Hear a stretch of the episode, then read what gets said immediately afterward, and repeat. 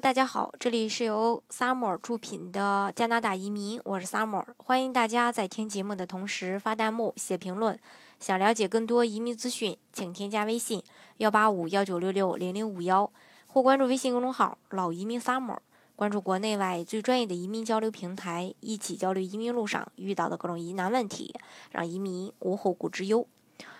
那加拿大的这个枫叶卡过期以后，如果已经申请放弃了移民身份，那去加拿大可以办理旅游签证。那如果之前还没有申请放弃移民身份，现在想返回加拿大更换新的枫叶卡，则需要申请永久居民旅行签证。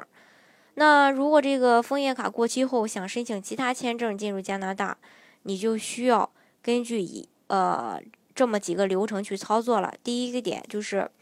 枫叶卡呃，枫叶卡过期多年的，想放弃身份，以旅游的名义进入加拿大的，若您曾为这个曾经呃这个，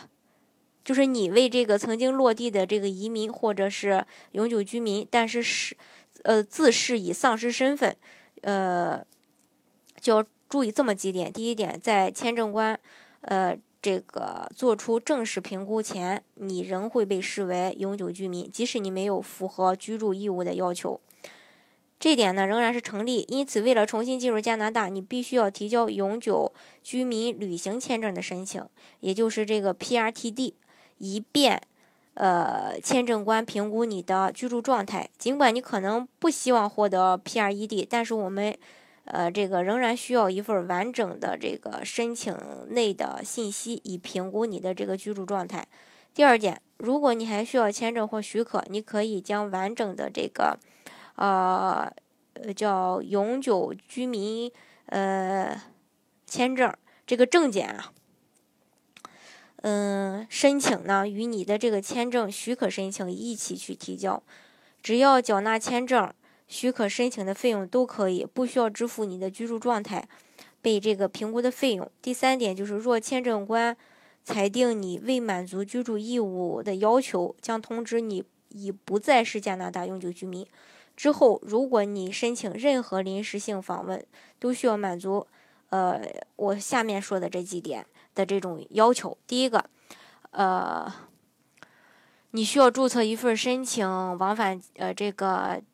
这个家政的一些资料，也就是俗称的永久居民旅行证件的申请资料，在资料里附上一份自愿放弃身份的声明。第二，再准备一份申请加拿大旅游签证的全套资料。第三，两份申请一起，呃，这个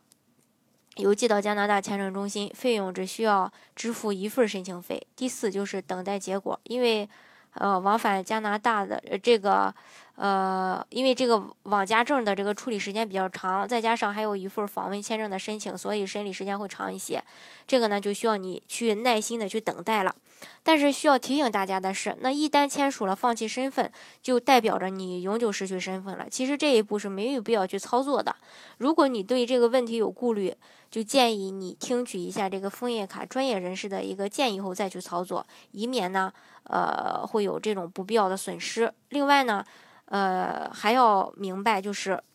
满足居住条件的，现在想返回加拿大更新这个枫叶卡的，也就是说，嗯，因为这个加拿大也需要蹲移民监嘛，五年住满两年，你已经满足了这个要求，但是你现在又在国内，呃，并且呢，这个枫叶卡又马上要过期了，这种情况下。呃，也可以办理一次性的加拿大永久居民的旅行证件返回加拿大，这个是可以的。